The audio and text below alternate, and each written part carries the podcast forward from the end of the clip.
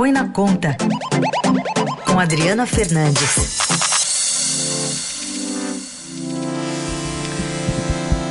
Oi, Adri, bom dia, tudo bem? Bom dia, Carol, bom dia, Raíssa. Mais uma semana aí difícil pela frente. Mais uma semana difícil pela frente, é verdade. É. Queria começar contigo abordando uma questão é, de saúde, né? Na verdade, como o Brasil também está enfrentando o, os gastos ou os investimentos em saúde, pensando na pandemia e pensando também do que tinha programado e do que efetivamente saiu do papel. Sim, Carol, eu fui dar uma olhada né, nos dados de quanto que o governo efetivamente disponibilizou para o combate da epidemia e quanto para a área de saúde. É surpreendente uh, o que os números revelam.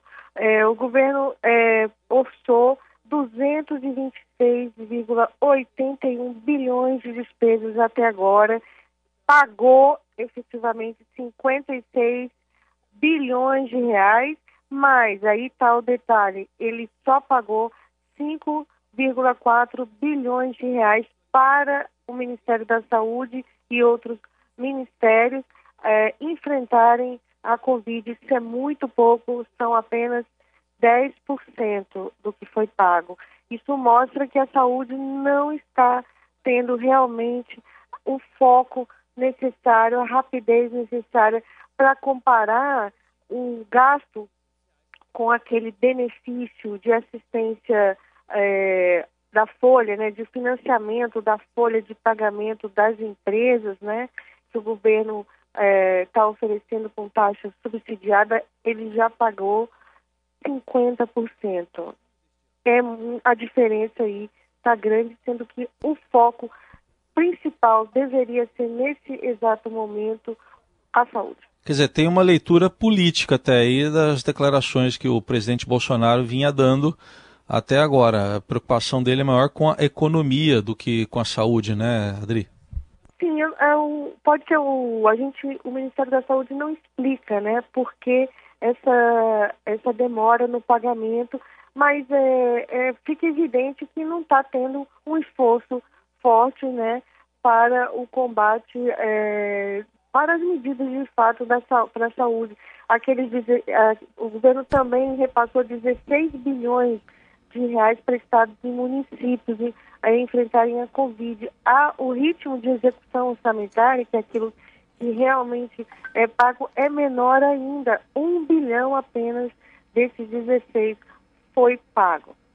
Então você vê que tem, tem um descompasso né, no, no, na, no, na execução. Não que os outros é, benefícios não sejam, é, importantes. Eu não estou aqui fazendo juízos de valores, de, é, mas é importante que a saúde tenha o foco necessário, porque a gente está é, vendo as imagens, vendo o que está acontecendo no Brasil inteiro, nos hospitais, e esse problema vai aumentar.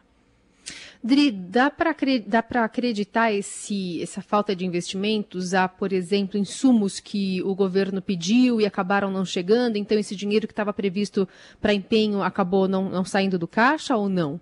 Eu não vou me arriscar a falar. Eu acho que é, é, os ministérios não, o Ministério da Saúde não explicou ah, o tá. motivo, tá. né? Então, é, não, não me arrisco.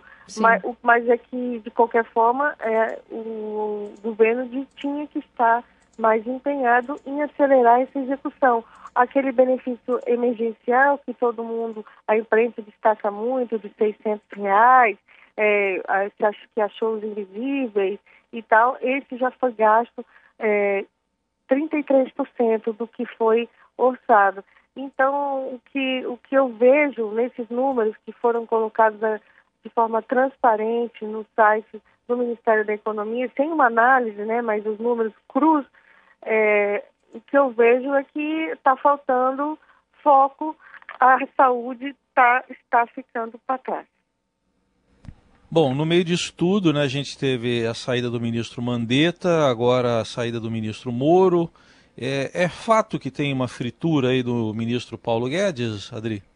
Ai, sim, é fato, sim. O, o, ministro Paulo Guedes, ele, ele é um contraponto a ala do governo que quer gastar mais, que quer a, a, que a retomada seja feita por investimentos públicos.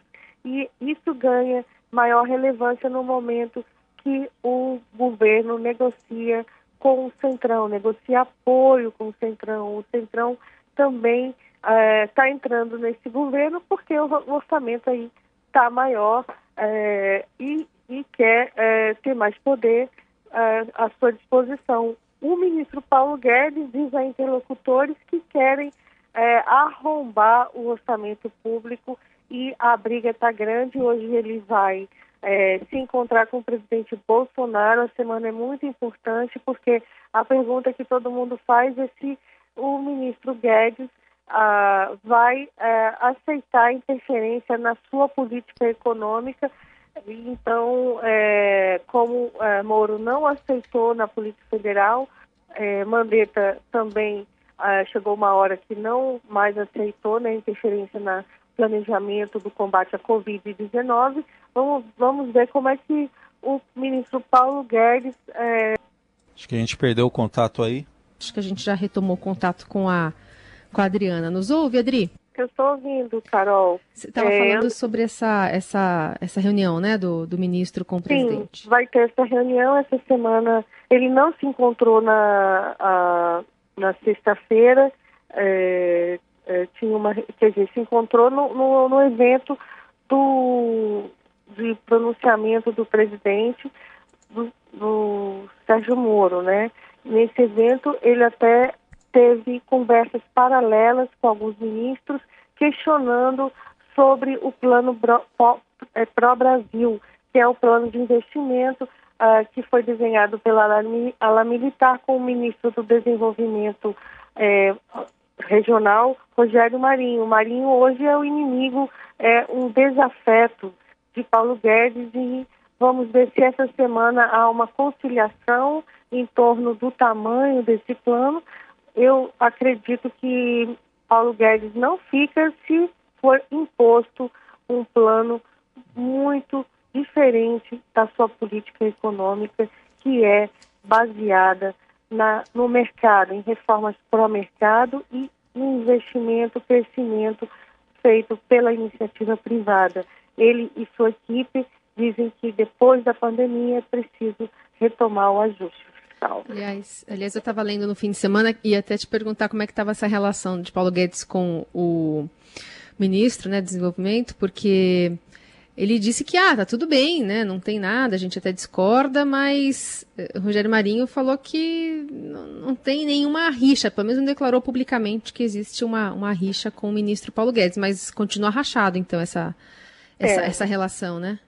Não é verdade, isso é, Marinho tenta é, colocar panos quentes, porque ah, ele não esperava essa reação do ministro Paulo Guedes. Hum. O ministro, o super-ministro, né? Estamos falando aqui do super-ministro Paulo Guedes, que entrou no governo com uma política liberal, com uma política de retomada do crescimento via iniciativa privada. Marinho está propondo outra direção é possível que eles tenham, eles consigam aí com o Bolsonaro fazer um acordo, porque Bolsonaro perder o seu segundo é, super-ministro em duas semanas seria muito ruim para o governo que tenta aí se é, sustentar depois da saída de Sérgio Moro com várias é, acusações que estão no centro do debate, né? Então, é,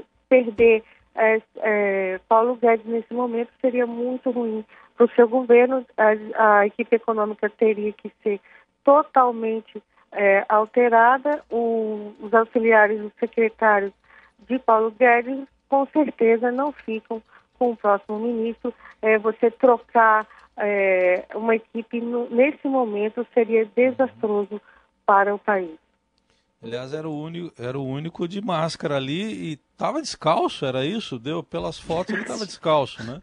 Foi uma polêmica, foi uma polêmica grande, mas era um sapato aí que pareceu que ele estava de meia, né?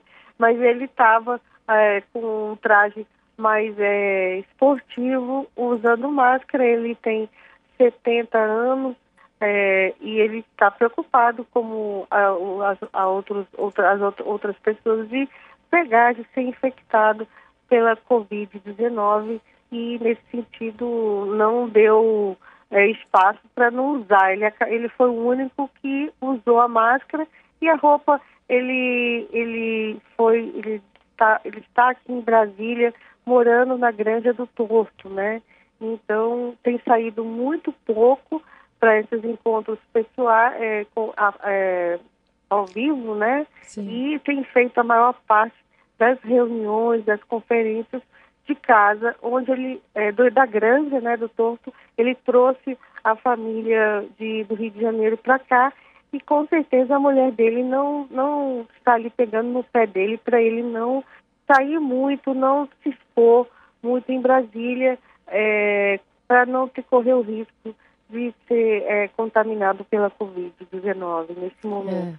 E não era o único dentro do, do grupo de risco, né? Entre os ministros lá, mas o único ele... que estava usando máscara, né? Sim, ele não é, ele não, não, não se preocupou em tirar ali. Eu acho que até ele quis marcar uma, quis marcar posição. posição. É. Creio que sim, porque ele fica muito incomodado de ter que, de ter que sair ah, do isolamento é, é, da casa dele.